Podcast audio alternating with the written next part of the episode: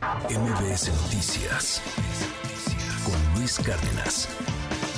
La siguiente semana viene esta audiencia, puede venir una vinculación, podría terminar en la cárcel este doctor allá en Baja California Sur, allá en Cabo San Lucas en donde pues no se puede conseguir el fentanilo de manera tan sencilla, al parecer como en varias otras partes de la República Mexicana. Tengo la línea al presidente mexicano de anestesiología, especialista también en terapia intensiva, es el doctor Jorge Arturo Nava López. Doctor, le aprecio la comunicación esta mañana. ¿Cómo está? Buen día. ¿Cómo está, Luis? Muchas gracias por la invitación. Buen día, gusto de saludarlos a todos. Al contrario, doctor, oiga, ¿qué está pasando con, con los anestesiólogos en particular? Entiendo pues que han eh, tenido algunas dificultades para poder conseguir los medicamentos necesarios para la profesión, para poder adormecer, dormir y llevar a cabo intervenciones quirúrgicas. ¿Cómo está el tema de los anestesiólogos aquí en México?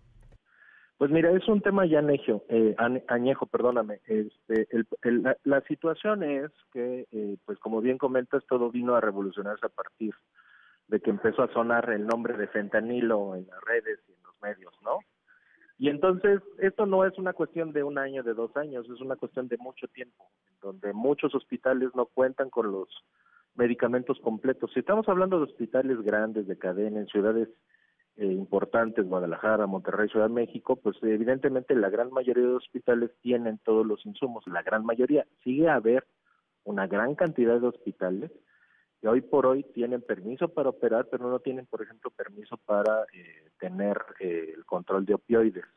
Y entonces esto hace que ante una, una necesidad o una falta de suministros, uno como anestesiólogo, en el recorrido de todos los hospitales a los que uno puede asistir, eh, pues busque tener fármacos para precisamente dar procedimientos con seguridad y calidad. Y entonces este no es un problema nuevo, o sea, es un es una cuestión de que de que en este país hacemos las cosas al revés. En vez de estar eh, vigilando que precisamente todos los hospitales tengan los permisos adecuados para ofrecer procedimientos quirúrgicos, y que cuando tú les permites hacer procedimientos quirúrgicos vaya junto con una licencia de uso de, de opioides o de medicamentos controlados, se hace al revés, es como si les dieran permiso a una cantina de abrir, pero no les das permiso de vender alcohol, es algo es algo ilógico. Y entonces aquí estamos criminalizando a la gente que busca resolver una necesidad para seguir trabajando y obviamente ofrecer procedimientos de calidad y eh, los estamos los estamos castigando cuando lo que debemos de castigar es aquellas aquellos hospitales o aquellas zonas donde no nos dan lo necesario para trabajar y que si nosotros aceptamos dar procedimientos sin tener los insumos eh, completos, pues estamos poniendo en riesgo la salud de los pacientes. Dígame algo, doctor. El fentanilo médico es muy distinto al fentanilo que se usa para, para las drogas o para meter en las drogas. O sea, insisto, es la misma sustancia, pero pues vienen componentes distintos, qué sé yo. O, o sí se puede usar para las drogas, para, para el tema de, de, abuso de sustancias, para los cárteles. Pues es difícil porque eh, la industria farmacéutica tiene una serie de candados precisamente para comercializar el fentanil medicinal. Evidentemente, este fentanil medicinal es eh, vía endovenosa y eh, tiene poca utilidad en el mercado de abuso, porque en el mercado de abuso, como se utiliza el fentanilo, es en pastillas. Ya habíamos comentado en alguna ocasión que lo que hacían, no tanto vender el fentanilo solo, sino que lo utilizaban como un acelerador de otras drogas, lo mezclaban para producir estos efectos de high, de boom, en, en, la droga y se los estaban mezclando con otras drogas, con cocaína, con heroína. Este, pero es un fentanil completamente diferente. Ahora bien, eh, ¿usted como doctor lo puede comprar legalmente? O sea, uno como no doctor, pues no lo puede comprar legalmente. O sea, no puedes ir al CIMI y pedir un, un fentanilo, no puedes ir a la farmacia del ahorro y pedir un fentanilo. Eh, tienes que tener ciertos papeles, entiendo, ¿no? Tienes que tener ciertos papeles, eh, eh, tienes que tramitar tu recetario ante COFEPRIS, es un recetario electrónico. Ahora déjame decirte otro gran problema, COFEPRIS no sé qué suceda al interior, tiene un atraso importante en el surtimiento o de, los folios de, recetas. Hay muchos compañeros que tienen trámites atorados desde hace más de un año. En donde Cofepris no autoriza la, expedición de recetas con código de barras a pesar de cumplir con todos los documentos y las disposiciones. Ya. Muchos compañeros te dirán que no han podido eh, tramitar su, su, recetario con código de barras por, por este atraso dentro de la misma institución. Entonces te digo, son una serie de cosas que no se han sabido resolver y evidentemente el hilo se rompe por lo más delgado, en este caso el compañero. Eh, uno, para, para tener fentanilo eh, es a través del hospital. El hospital debe tener un representante ante COFEPRIS para que tramite y de forma interna se maneja un recetario de medicamentos controlados. Pero cuando se hace una compra masiva, pues ese, ese tiene que encargarse el hospital. Ahora, uno como médico sí puede comprar el fentanilo, pero solamente con el recetario, el código de barras y, de hecho existen muchas farmacias que lo venden a, público con, código de barras, o sea, público anestesiólogo o que o que tenga. Sí, a quien tenga el recetario. Hay otro grupo de médicos, por ejemplo, los que se dedican a ver dolor, Luis. Eso es algo muy importante y que queda fuera del lugar. Los pacientes que son terminales, por ejemplo, y que reciben tratamiento en casa, para que tú les des tratamiento paliativo necesitas que trasladarte a su domicilio y llevar fentanilo. Entonces, ¿qué va a pasar el día en el que, te agarre la autoridad y te diga, oiga, traigo un ámpula de fentanilo porque voy a ver a un paciente que voy a sedar en su domicilio, le voy a dar cuidados terminales? Sí. Y que para eso ocupo el fentanilo y me van a meter a la cárcel. Entonces, ¿qué pasa con eso? Te digo, existe un, un, vacío legal ahí.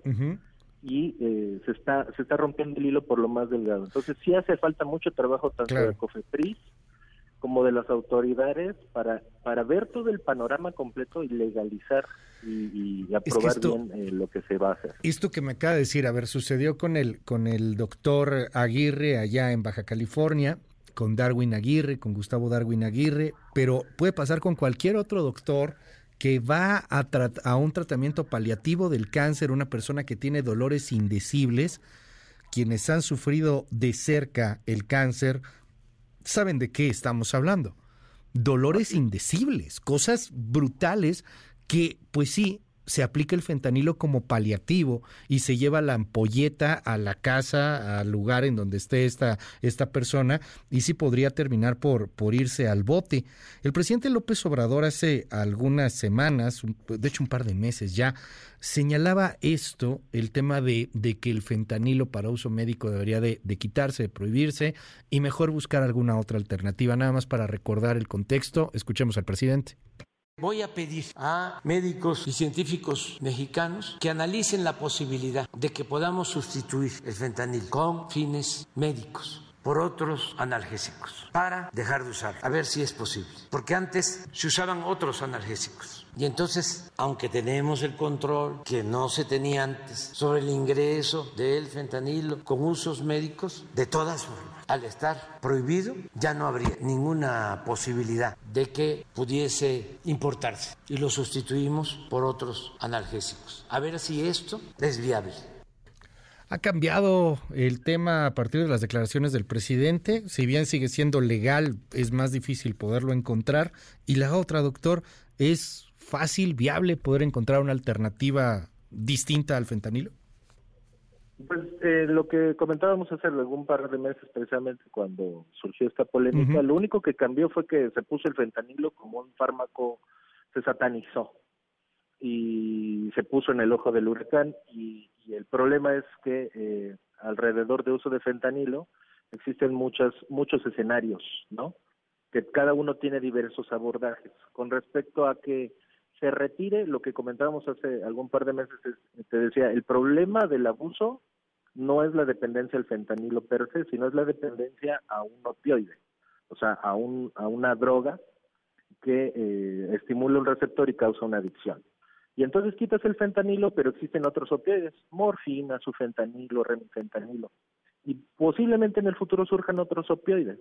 Entonces, esos opioides de todas maneras actúan sobre el mismo receptor y siguen perpetuando esta cadena de adicción. Entonces, la respuesta no está en quitar el fentanilo. La respuesta es combatir las adicciones. Este, y quitarlo, sustituirlo, pues sí lo puedes quitar, pero te digo, al final del día, nosotros vamos a seguir usando opioides porque hoy por hoy es la base de lo que se hace en muchos de los procedimientos, tanto en quirúrgicos como ambulatorios y, eh, te, te decía, de medicina del dolor y paliativos. existen una sinfín, un sinfín de, derivados de opioides que son orales, que se utilizan para medicina del dolor, oxicodona, hidromorfona, existen muchos. Entonces, quitar solamente el fentanilo no, no va a resolver el problema. Le aprecio mucho que me haya tomado la comunicación. Es el doctor Jorge Arturo Nava López, presidente del Colegio Mexicano de Anestesiología, especialista en terapia intensiva. Y para cerrar, entiendo que pues viene el respaldo al, al pues al, al, médico Darwin Aguirre, Gustavo Darwin Aguirre, frente a esta acusación de la Fiscalía General de la República. ¿Algo que hará el Colegio de Anestesiólogos?